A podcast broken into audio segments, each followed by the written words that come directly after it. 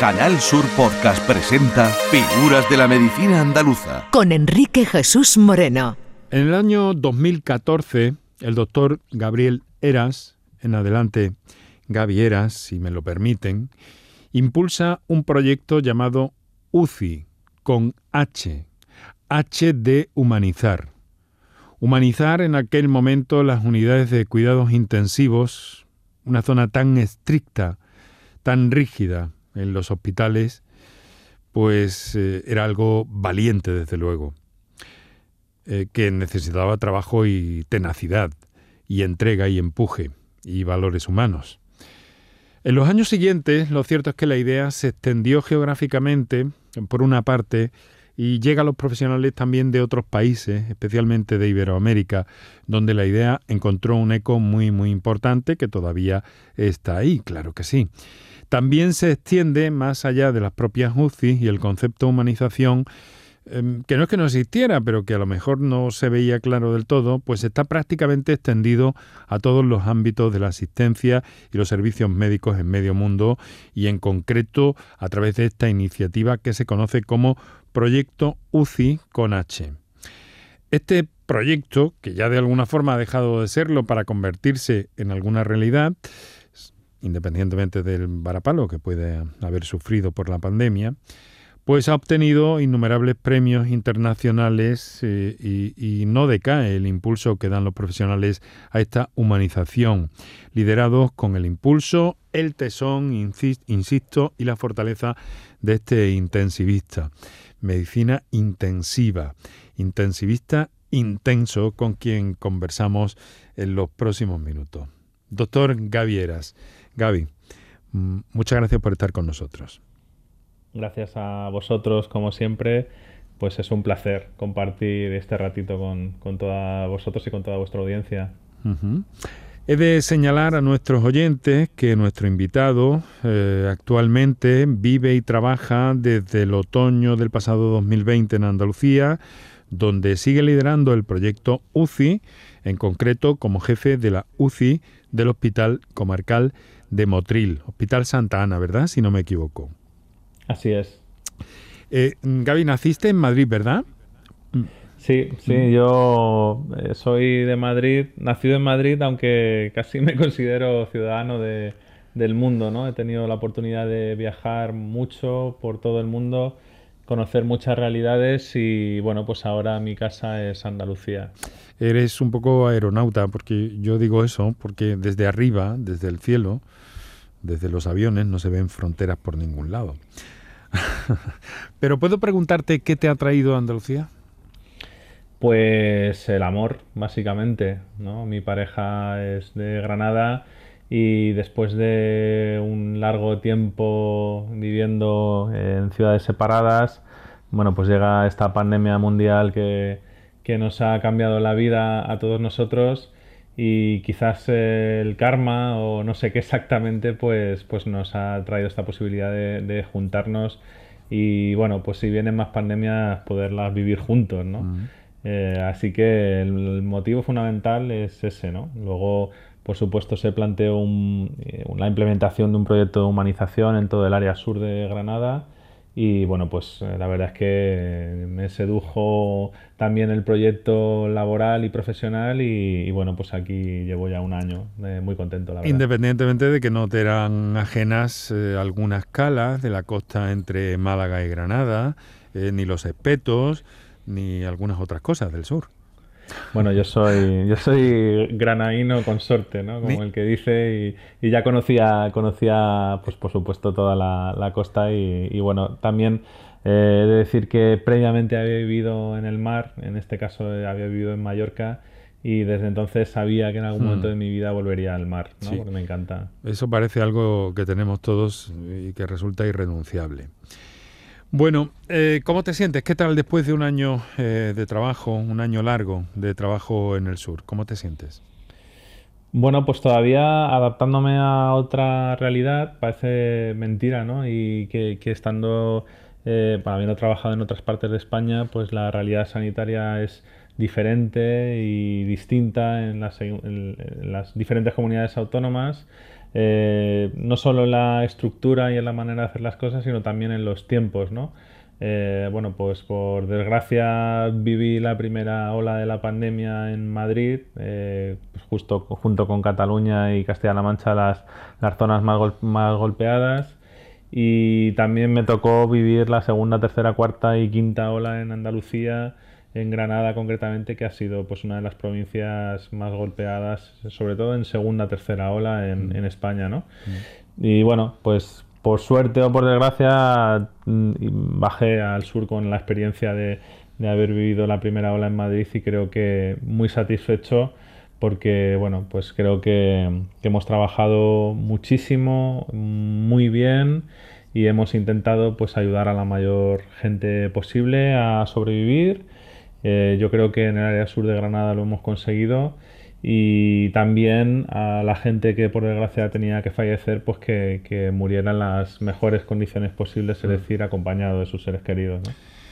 Sí, ahora hablaremos un poco de eso porque está muy bien relatado en, en, tu libro En primera línea, un testimonio desde la UCI de la crisis del coronavirus, que casi es una especie de cuaderno de bitácora, aunque lleno de emociones, de, de sentimientos y de impresiones eh, de un altísimo nivel humano.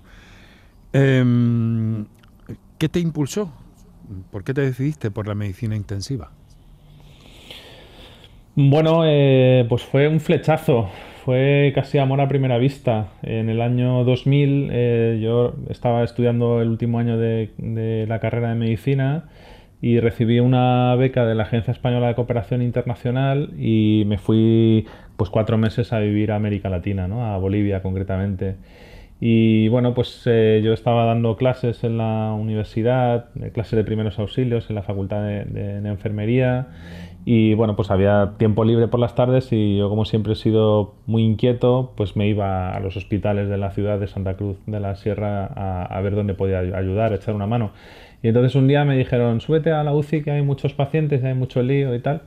Y bueno, yo fue, fue entrar en la terapia intensiva del Hospital Universitario Japonés y bueno, pues sentí flechazo, ¿no? Y digo, yo a esto me quiero dedicar. Eh, vi un montón de, pacientes, personas en una situación muy compleja, además en unas circunstancias, bueno, pues de, de un país en vías de desarrollo en aquel tiempo y gente joven con mucha patología y, mucho sufrimiento y, yo sentí que, ese era mi lugar en el mundo, ¿no? donde yo podía estar cómodo para ayudar a los demás. Gaby, en tu libro en primera línea que acabamos de mencionar dices que la medicina intensiva no cura. ¿Puedes explicarnos esto un poco?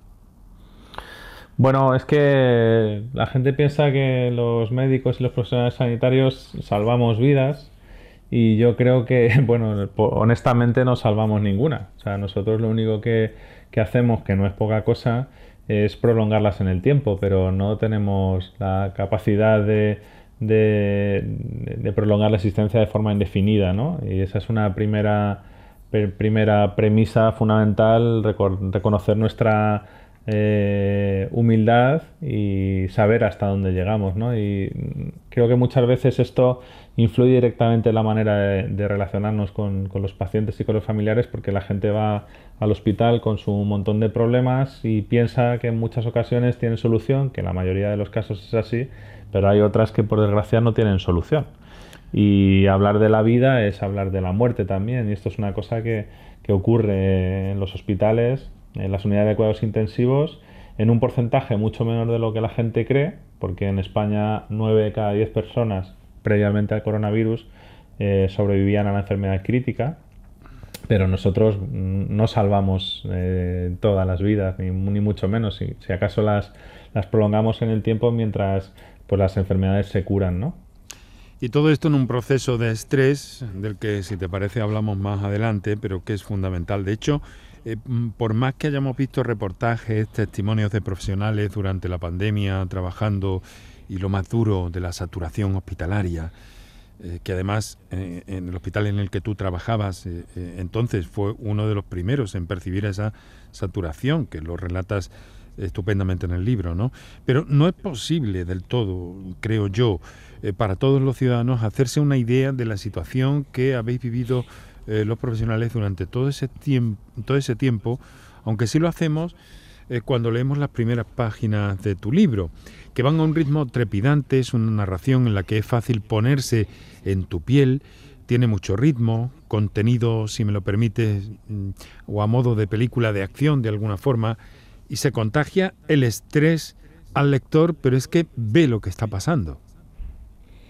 Sí, yo lo que me planteé cuando me propusieron desde la editorial Península escribir el relato, pues era intentar como, como que el lector eh, se subiera a mi espalda, ¿no? Como si yo le llevara de paseo por la unidad de terapia intensiva, por las unidades de cuidados intensivos, lo que estábamos viviendo en ese momento, e intentar pues que se pusieran en nuestra piel, ¿no? Y que eh, sintieran, olieran, eh, respiraran eh, y bueno, pues sintieran esa velocidad de, la primera ola en las unidades de cuidados intensivos, em, porque bueno, uno lo puede ver por, por, televisión o puede intentar hacerse una idea, pero esto es como todo, ¿no? Al final o tienen la experiencia o es difícilmente entendible, ¿no? Y, la verdad es que estoy muy contento del resultado porque eso me, lo ha dicho mucha gente, ¿no? No solo tú. es, que parece, es que te metes dentro, como si fueras, como si estuvieras viendo una película, como si yo llevara una cámara y fuera mostrando la realidad de lo que estaba pasando en cada momento, ¿no?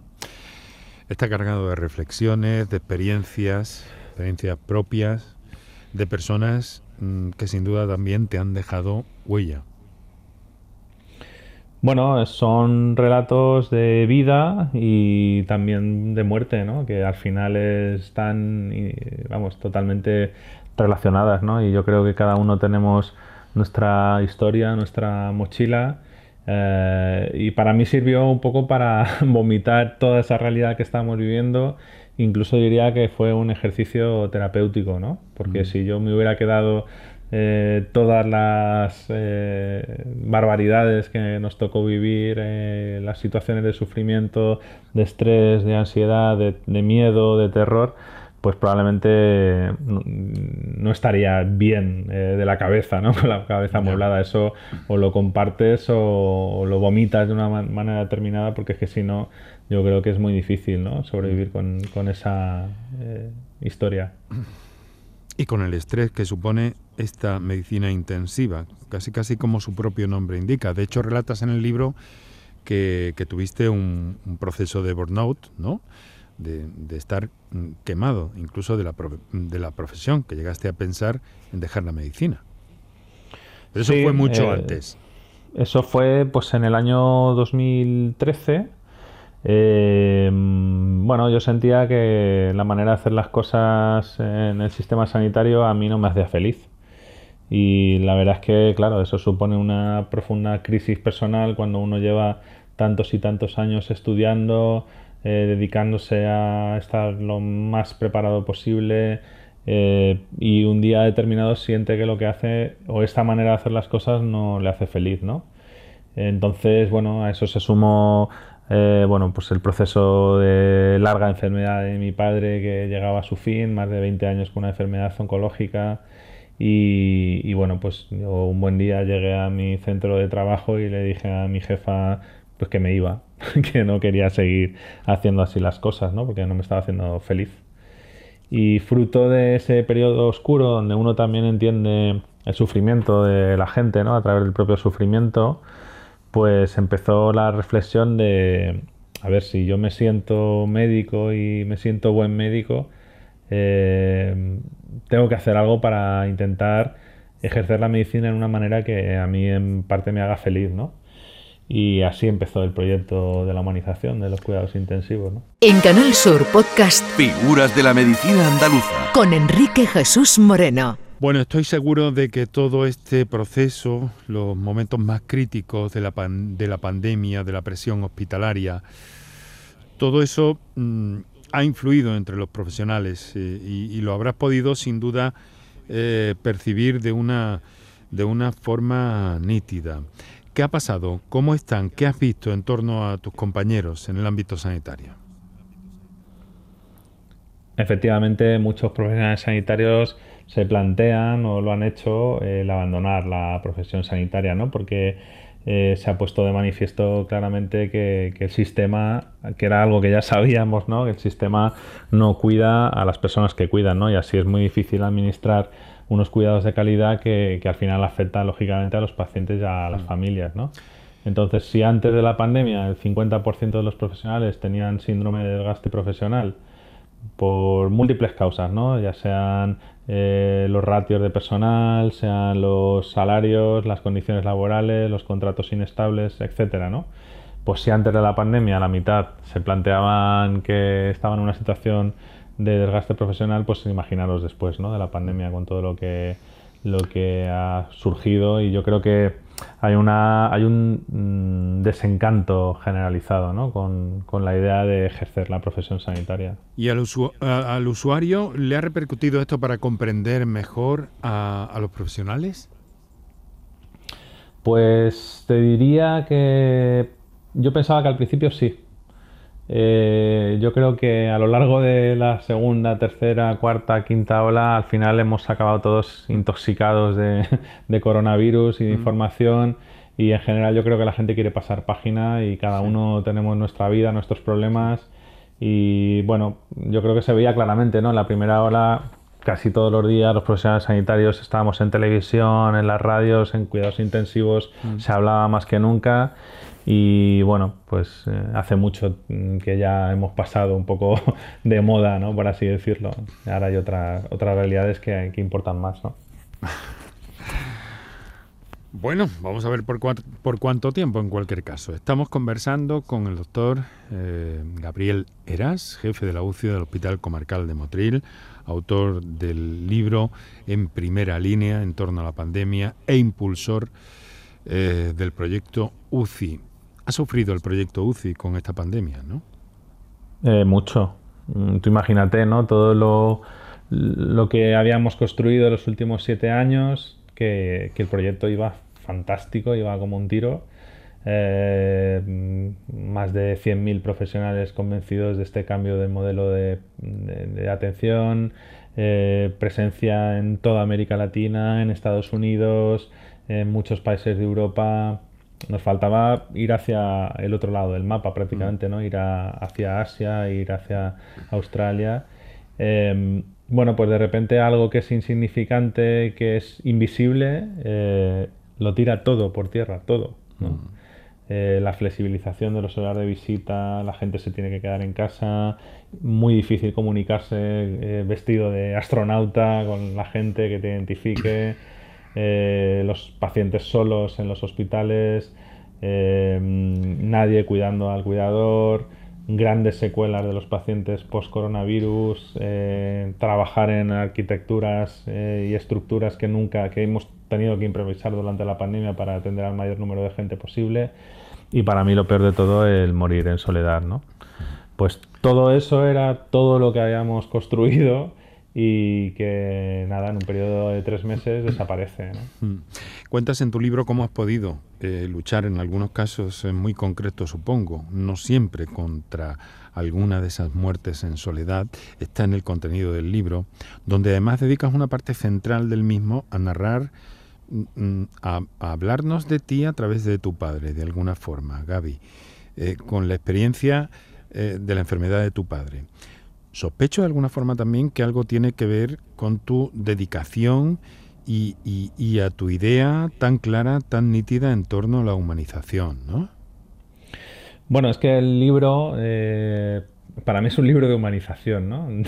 Básicamente, eh, se, se, utiliza la excusa del relato del coronavirus para poner de manifiesto todos los defectos que tiene el sistema, cosa que ya conocíamos, y que el coronavirus, como si fuera un mago, directamente quita la sábana y de repente se ven todos los mm. problemas a la vez, ¿no? Eh, y a mí no me interesaba hacer un libro sobre eh, el coronavirus, que, han salido muchos libros sobre el coronavirus.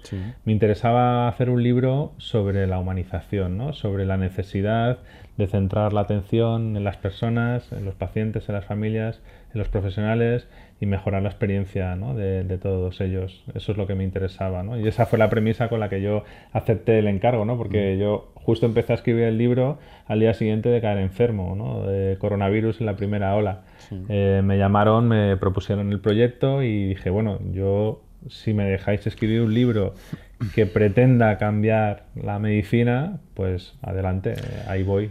¿Tuviste miedo antes de, ese diagnóstico, Gaby? Por supuesto, a diario y las primeras semanas y, no solo el miedo al contagio, sino sobre todo el miedo a, llevar el, virus a casa, contagiárselo a, a mis hijas, eh, a mis seres queridos, lógicamente. Y claro, o sea, el hecho de ser médico no te exime de antes que eso ser persona, ¿no? Y todos hemos tenido que mm. lidiar con el miedo, no solo el nuestro, ¿no? sino también el miedo y el terror que veíamos todos los días en los pacientes cuando ibas a valorarlos en las plantas de medicina interna o en urgencias, cantidad ingente de pacientes que tú veías que necesitaban ayuda con un respirador, una máquina, y cuando tú decías, te vienes conmigo a la UCI, pues la gente estaba aterrada, lógicamente. ¿no? Tú dices que hacer sonar en una UCI música es algo que a algunas personas les resulta frívolo. Tú tenías toda una infraestructura, como supongo que la tendrás ahora en el Hospital de Motril, y, además con 2.000 canciones, decías en un pen, ¿no? No sé si habrán aumentado o no. Pero tú dices que para algunas personas esto resulta frívolo, y tú esa idea la contra eh, eh, la, la contraargumentas de alguna forma, ¿no? ¿Cómo lo haces? Bueno, yo soy un apasionado de la música y mm, a mí me ayuda a concentrarme y me ayuda a trabajar en un ambiente relajado. Y creo que si un profesional de lo que sea está trabajando de una manera relajada, pues es más efectivo, ¿no? Mm. probablemente en su trabajo. ¿no? Y, sí, nosotros, a mí, eh, yo todos los días ponía y sigo poniendo música donde trabajo porque creo que distiende el ambiente y hace que, bueno, normaliza lo que hacemos también, ¿no? Aunque estemos en una terapia intensiva, em, todos los días todos nosotros oímos música y todos los días eh, todos nosotros escuchamos una canción que nos cambia el estado de ánimo, ¿no? Y creo que eso hay que utilizarlo. Sí. Cuentas una anécdota de alguien que está muy malito, muy malito y que al son de una guitarra flamenca, no sé si de un fandango, observas cómo eh, marca el compás con, tres dedos de la mano, me parece entender. con la mano, unos dedos de la mano. Eso yo he tenido la fortuna de, poder implementar en, en, el Hospital de Torrejón un proyecto de musicoterapia con musicoterapeutas y todos los viernes iban a las sesiones de músicos de terapia, mm. se seleccionaban a los pacientes y es alucinante, ¿no? Eso hay que verlo y hay que vivirlo, ¿no? Ahí dedicas una parte importante también al tema de la, de la muerte, sobre todo de la buena muerte, ¿no? Porque claro, en tu tarea profesional, pues es una cosa que tienes que tener presente y que has transmitido em, modestamente opino, de forma magnífica en el libro. Pero otra cosa, ser jefe de una UCI obliga a dar malas noticias. ¿Eso cómo se hace y cómo se hace humanamente? Bueno, eso se entrena. Igual que aprendemos eh, pues cualquier otro tipo de habilidad eh, sobre el manejo de la ventilación mecánica, los aparatos, la tecnología, las infecciones o yo qué sé, el manejo hemodinámico, por ejemplo, que es eh, altamente complejo y, y tecnificado pues eh, la comunicación es, bueno, tú, tú, bien lo sabes, ¿no? Es una herramienta eh, totalmente poderosa y útil, ¿no? Y eso lo hacemos todos los días, todos los profesionales sanitarios, no solo en las UCIs, ¿no? Y lamentablemente desde las universidades, las facultades, no, no se pone el foco desde mi punto de vista, en lo importante, ¿no? que es la comunicación, ¿no? porque, porque a las palabras no, no se las lleva ningún viento. O sea, las palabras hieren o curan o bendicen o maldicen, ¿no? y, y, creo que, que, es fundamental entrenar la comunicación. Entonces, bueno, no es el sitio donde queremos estar los profesionales sanitarios porque es difícil, y por eso precisamente hay que entrenar. Es, hay, hay, que adquirir esas habilidades de comunicación. ¿Es la medicina una pasión para ti? Sí, por eso volví. ¿La primera? Mm, si preguntas por el fútbol, que creo que va por ahí la pregunta, pues te diría que no, Yo creo que también ser hincha del Atlético de Madrid, pues te ayuda a mm. lidiar mejor con las dificultades de la vida. Tú eres de una peña de Villalba, ¿no? Sí, sí, que sí. tiene como, como lema, no sé si es el del Atleti, del que yo que no soy muy futbolero, por cierto, no es para hacerte la pelota, pero confieso que, que tengo cierta, cierta debilidad por el antiguo Atlético Aviación, además. Y, y dice, nunca dejes de creer. Esto es del Atleti, fíjate lo puesto que estaré yo en fútbol, o de tu peña de Villalba en concreto. Bueno, eso es un lema atlético que nosotros hace Mm. tres años, cuando se constituyó la peña, pues Ah, le pusimos vale, ese nombre, ¿no? vale, vale. Sí. Pero eso va mucho contigo, con tu carácter, perseverante. Sí, es, eh, es que ser del Atleti es una filosofía de vida, Mm. ¿no? Y yo creo que va exactamente con, con mi manera de ser y manera de entender la, Mm. la vida, ¿no? Gaby, ¿qué lección eh, nos debería quedar de esta pandemia a nivel sanitario, a nivel asistencial? Bueno, yo creo que varias, ¿no? Eh, lo primero que, que hay que estar atento en la vida, ¿no? Porque si quizás hubiéramos estado más, aton- a- más atentos a lo que estaba pasando en China en- a finales de, de diciembre, ¿no? Del 2019, pues igual hubiéramos podido estar mejor preparados, ¿no? Porque al principio todo esto nos parecía que eran cuentos chinos, ¿no? Sí, a ti te llegaron a llamar un poco, te llamaron, te llegaron a decir que estabas exagerando, ¿no? La- Sí, la sí, bueno, a mí, me- a mí me han llamado de todo, pero sí, sí, la verdad es que, claro, la gente, cuando llegó el primer caso a la UCI del Hospital de Torrejón, que tuvimos el dudoso honor de ser los primeros, Mm. pues la gente no se creía que, que estábamos en estas, ¿no? Y, y, claro, Sí. eh, enseguida la velocidad de la pandemia hizo que, que todo el mundo se enterara de que esto era, era real. ¿no? Hay una reflexión muy buena sobre eso de, de esconder eh, la cabeza debajo del brazo. Bueno, eh, que está en el libro también. Pero eh, mira, y, y- y a la gente, y a la sociedad en general, y a las personas, no me gusta decir la gente, se me ha escapado. Mm, ¿Dirías que hemos cambiado? ¿Qué percepciones tiene en ese, en ese sentido? Porque al principio parecía que íbamos a ser distintos, por supuesto mejores, ¿no? No, yo creo que la pandemia no nos ha hecho mejores, ni, ni ha sido algo bueno, ¿no? Ni mucho menos. Yo creo que a muchos de nosotros nos ha cambiado totalmente la vida. Creo que ha infundido en el sistema sanitario una dosis general de, de- de pesimismo, ¿no? Y de, y de fatiga, ¿no? Y que va a tener consecuencias a, a corto y medio plazo seguro eh, en Ujú. cuanto al tema de los profesionales. Creo que otra de las lecciones es que, es que estamos todos interconectados ¿no? y que es fundamental el trabajo en equipo y es fundamental entender que lo que pasa en una parte del mundo en un momento determinado puede hacer que otra parte del mundo se resienta. ¿no? Ese es el concepto de, de la humanidad compartida. Y creo que lo mejor que ha dejado la pandemia es ese trabajo en equipo y ese tesón que han puesto y hemos puesto los profesionales sanitarios para, para intentar ayudar al mayor número de personas posible, ¿no? Y ahora, ¿hacia dónde va el proyecto UCI? La idea de humanización en la medicina. Naturalmente que sigue adelante con este talante que tienes, tú vas a seguir impulsándolo. Pero ¿hacia dónde te parece que vamos? Bueno, concretamente el proyecto da un paso más allá y estamos ya, te lo digo casi en primicia, para a punto de presentar la Fundación Humanizando la Sanidad. Eh, ya no solo las unidades de cuidados intensivos, sino todo el sistema sanitario, porque tampoco tiene mucho sentido que nosotros hagamos una medicina centrada a la persona en una parte del hospital o del sistema sanitario si el resto no, no sigue esa corriente, ¿no? Eh, eh, y, y luego, pues, a reivindicar que efectivamente estábamos en el buen camino, ¿no? Eh, ya te digo que, por desgracia, en marketing ha hecho más el coronavirus que siete años de nuestro trabajo, ¿no? Donde la gente pensaba que esto de la humanización era un concepto naif, un concepto blando, eh, fuera o sin contenido realmente. Pero bueno, pues ha sido esta desgracia la que ha hecho ver a todo el mundo y a la sociedad pues la importancia del acompañamiento, de la presencia familiar, de la comunicación y de todas estas cosas que hemos comentado, ¿no? Bueno, vamos a terminar, sabes, casi como con una especie de... Bueno, no es un juego, pero sí que, sí que puede em, poner algunos perfiles eh, tuyos en, en- en la, en la antena de, de la radio, de- del podcast, de Canal Sur Podcast en este caso, ¿no? A ver, eh, vives mayoritariamente entre Granada, La Herradura y Madrid y tu hospital, por supuesto.